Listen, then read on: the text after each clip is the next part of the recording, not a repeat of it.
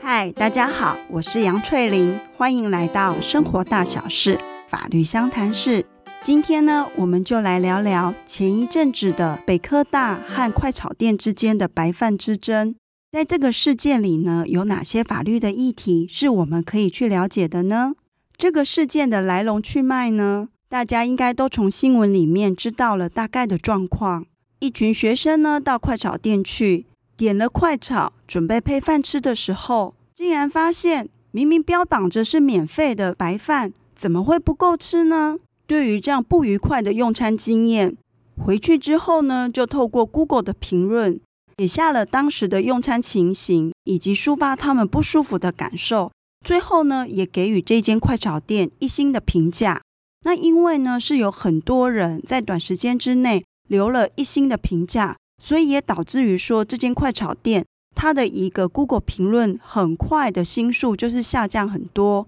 当然也引发了店家的回应。那店家回应的时候有去提到，白饭免费不等于所谓的吃到饱。那后续呢，就引发了一系列新闻上我们所看到的事件。那在这边呢，我想跟大家谈的是关于学生呢和快炒店之间这次的用餐。当消费者认为白饭免费就是吃到饱，可是呢，店家却认为免费并不等于吃到饱。那这时候在法律上，我们应该要怎么样的去理解它呢？那我们今天呢，就针对这个部分一起来聊聊吧。之前的集数里呢，我曾经有聊过，如果今天呢，作为消费者，我去 Seven Eleven 买东西的时候，我从架上呢拿到食品，拿到柜台去结账。老板呢是非卖我不可。那如果今天我是想要在柜台点饮料，从价目表呢选上了一杯拿铁，店员却跟我说啊，不好意思，咖啡豆刚好没了。那这个时候呢，他拒绝我是没有问题的。这个差别在哪里呢？因为第一种状况叫做邀约，第二种状况呢叫做邀约之引诱，两者的差别是。当我消费者呢，针对邀约的部分做出承诺的时候，契约就成立了。但是另外一种状况呢，消费者今天点拿铁的这个动作呢，是叫做邀约，必须是要商家他说好，我卖给你，那这样的一个买卖契约才会是成立的。为什么要在这个白饭事件里面去提到这件事呢？是因为呢，我们要来看看店家和学生之间。关于用餐这件事情，他们的意思表示到底有没有一致？尤其呢是在白饭，它的供应状况到底是就现有的吃到完为止，还是可以毫无限制的供应学生吃到饱为止？当两方的意思表示是不一致的时候，这时候对契约的效力影响会如何呢？学生和店家之间呢，对于他们所点的快炒的一个数量、价钱。是没有意见的，然后双方是一致的，所以当然这样的一个用餐的买卖契约在这部分是没有问题，是成立的。但是呢，关于这个白饭的部分，店家的主张呢，它是免费的。免费呢，如果用白话来讲，就是不用钱，我送给你的。那这个是不是就会想到是法律上的一个名词，叫做赠与？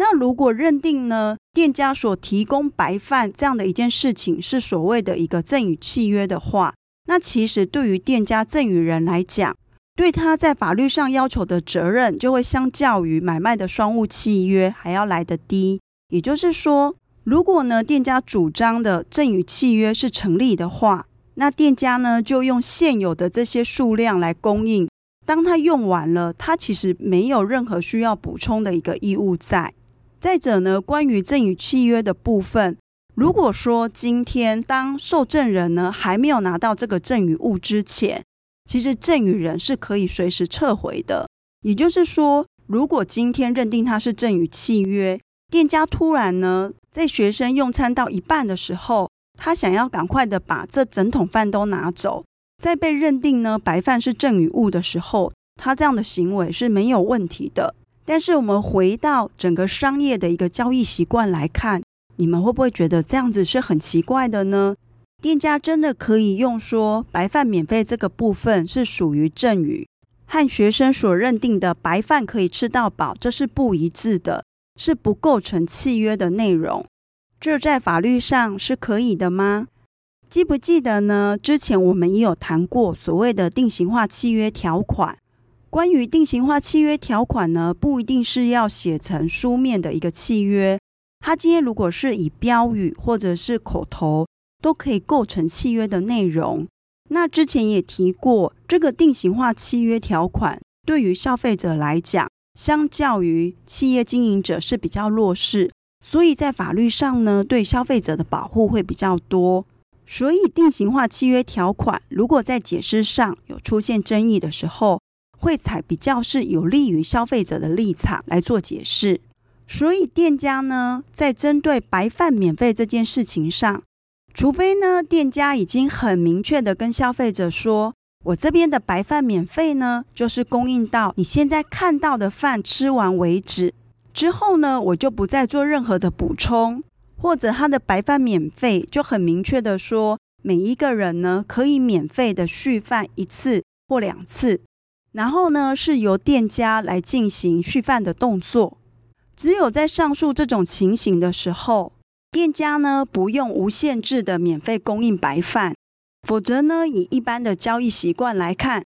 热炒店的菜呢，通常是重口味，就是很适合下饭。这种重口味呢，甚至连本来饭量很小的女孩子都有可能一次吃到两碗饭。所以你在很多的快炒店里呢，都会看到他们会去提到白饭免费，就是不怕你客人吃，就怕你吃不饱。所以呢，在定型化契约，当双方的解释是有争议的时候，以这个例子来讲呢，老板说他的这一个免费是一种赠与，不是吃到饱；而学生呢认为说免费就应该是吃到饱的。那在衡量一般的一个交易习惯下，我会认为说，其实这个时候应该还是采比较有利于消费者，就是学生的立场去解释。关于白饭的供应量呢，应该是没有限制的。好，那我们现在呢，就来小结一下。其实今天想谈的关于这个白饭事件里面，店家呢认定说这个免费就是赠与。既然呢是我老板想送给学生的，所以当你们用完了，自然而然就不能再来跟我要求说要无限的供应。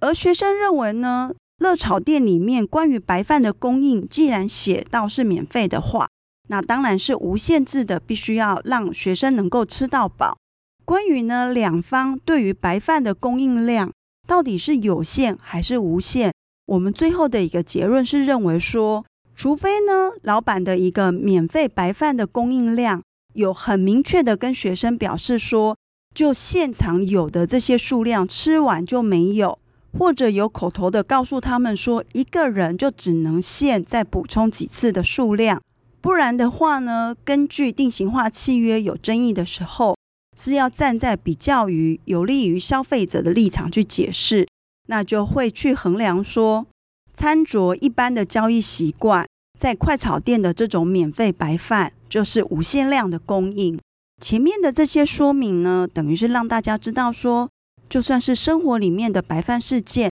它有哪些法律的议题我们可以去了解跟认识的？但是呢，法律其实是最低层次的一个道德标准。那在社会生活里面呢，这些消费纠纷不见得全部都要到法律的层面才能够解决。很多的消费呢，不会是一次性的。如果消费者呢，在当下对于这样的一个不舒服的消费经验，能够立即跟店家做沟通，而店家呢也能够理性的去回应，然后去想到说一些调整的方式，消费者觉得舒服了，他下次就会继续消费。那店家呢也可以从这样的一次经验中去学到说，避免下次这些事情再发生。其实这就是一种双赢，因为有时候透过网络来进行沟通的时候，有时候呢一些不相干的因素就会介入。会导致整个问题的讨论失焦，那可能也会引发呢不必要的一些风暴。我想这是大家可以思考的。好，那我们今天的 podcast 就到这边结束喽，下次再见，拜拜。